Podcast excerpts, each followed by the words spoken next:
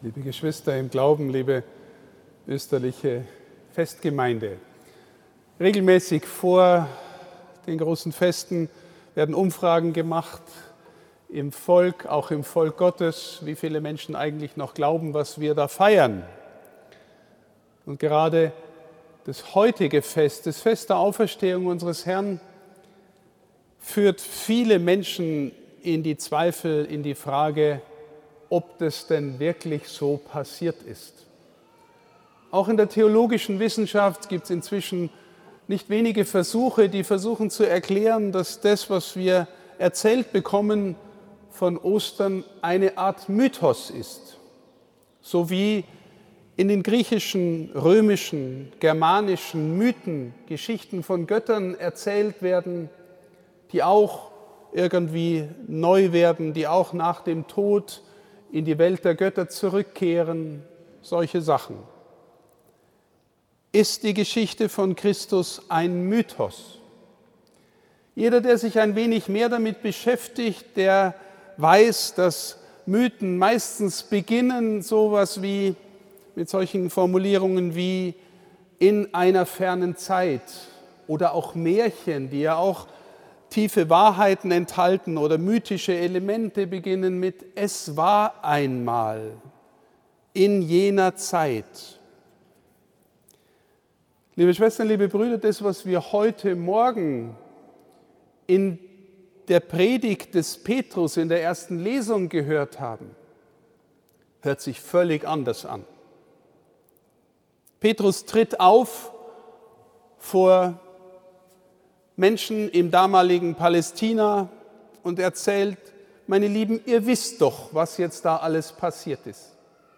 Ihr wisst, dass es da diesen Jesus gab, der Leute um sich gesammelt hat, der umhergezogen ist, der geheilt hat, alle, die, wie er sagt, in der Macht des Teufels waren, der gepredigt hat und der dann umgebracht worden ist. Und dann haben wir was erlebt, dass er plötzlich wieder da war.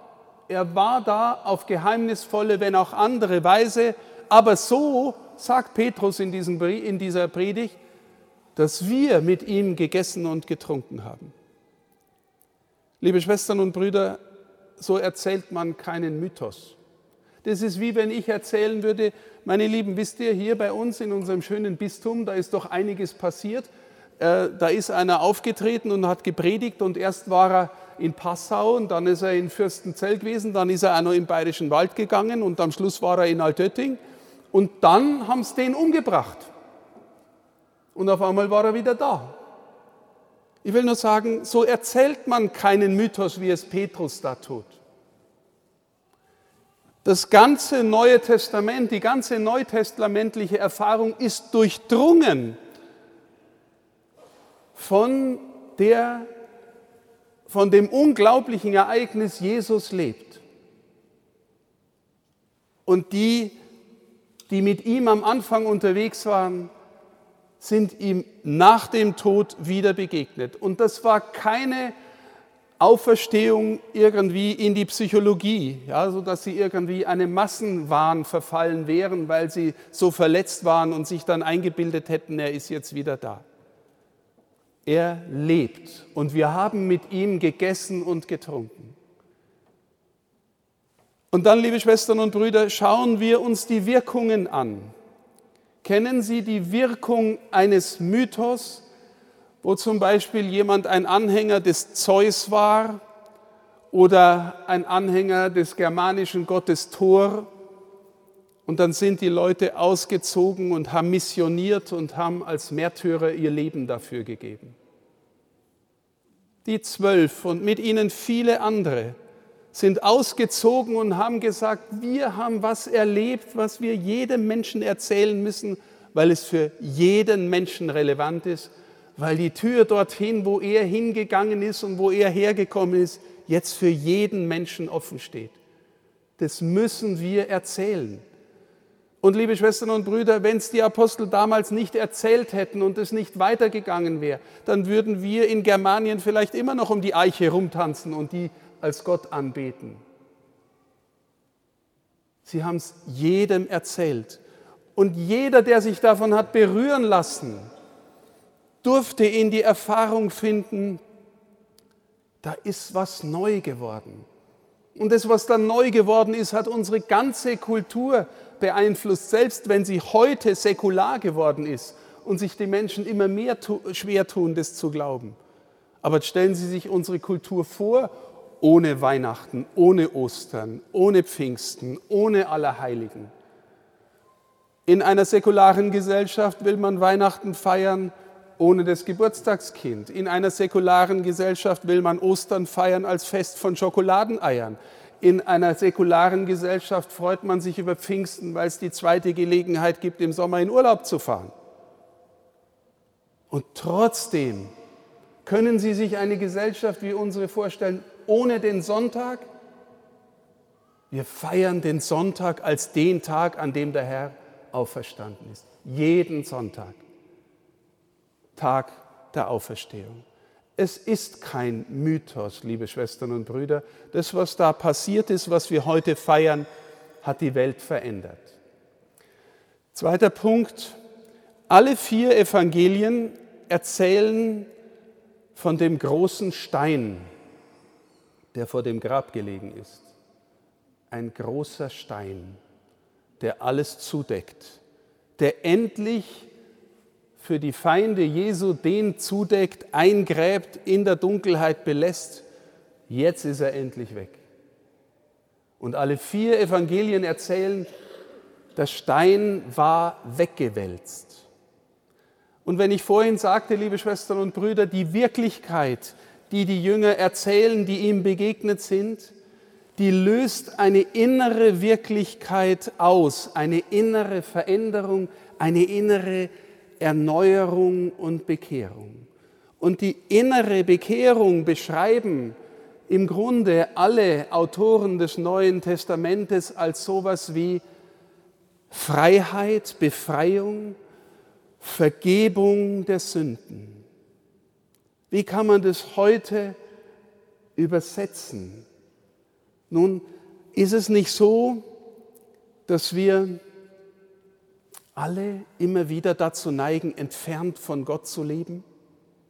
Aus den verschiedensten Gründen, liebe Schwestern und Brüder. Vielleicht, weil wir in unserem Leben so viel Verletzung erfahren haben, dass wir nicht glauben können, dass es wirklich einen guten Gott gibt.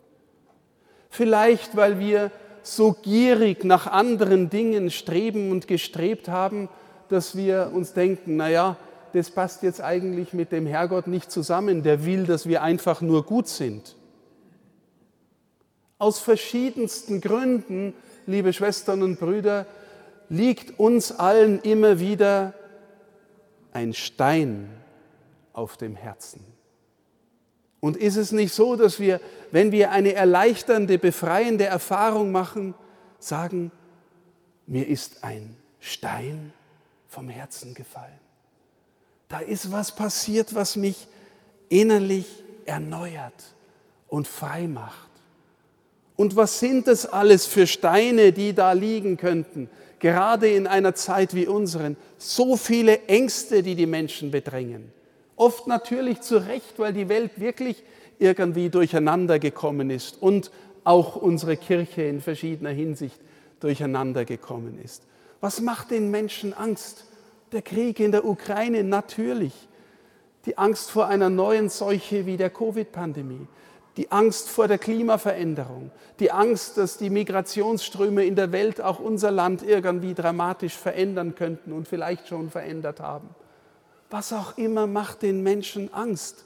Oder eben die eigene Erfahrung. Bin ich gut genug? Was hat mich in meinem Leben so verletzt, dass ich mich nicht mehr traue, mich zu zeigen?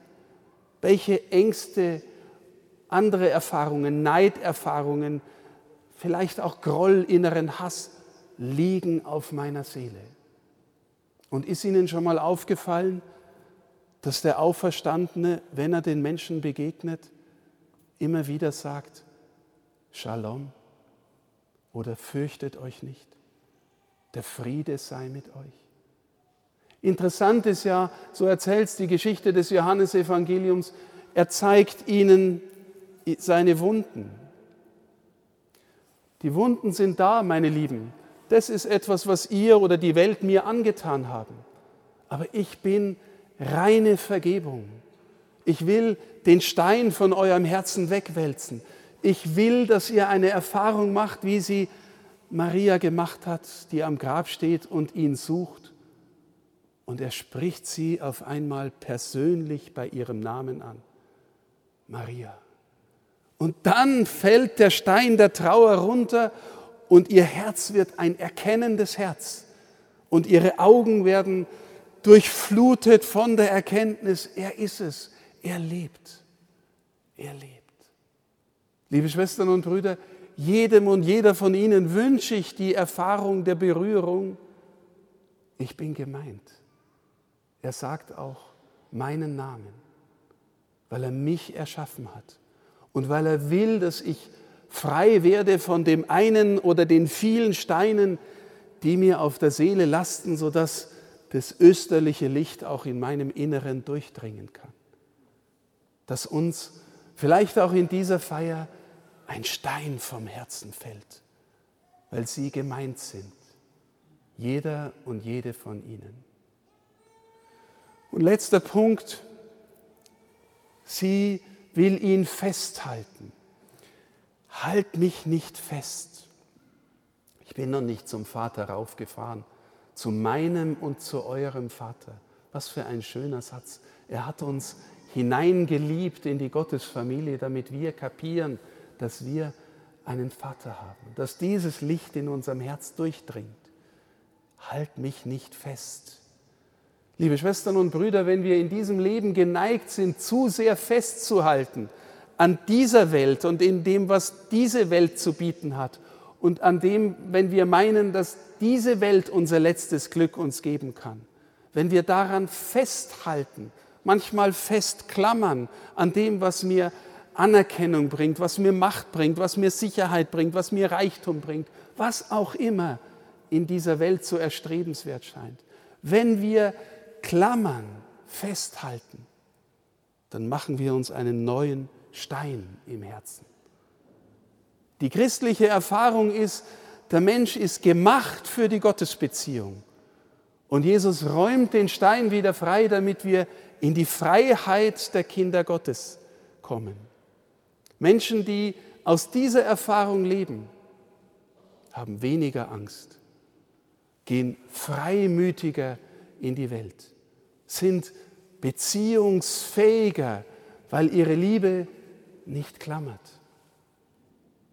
Liebe Schwestern und Brüder, wenn wir den Auferstandenen in dieser Feier und jeden Tag in unserem Leben uns ans Herz gehen lassen, wenn wir versuchen zu hören, wie er meinen und deinen Namen sagt, dann ändert sich alles. Das ist das Licht, das wir heute hier miteinander feiern. Jesus lebt. Halleluja.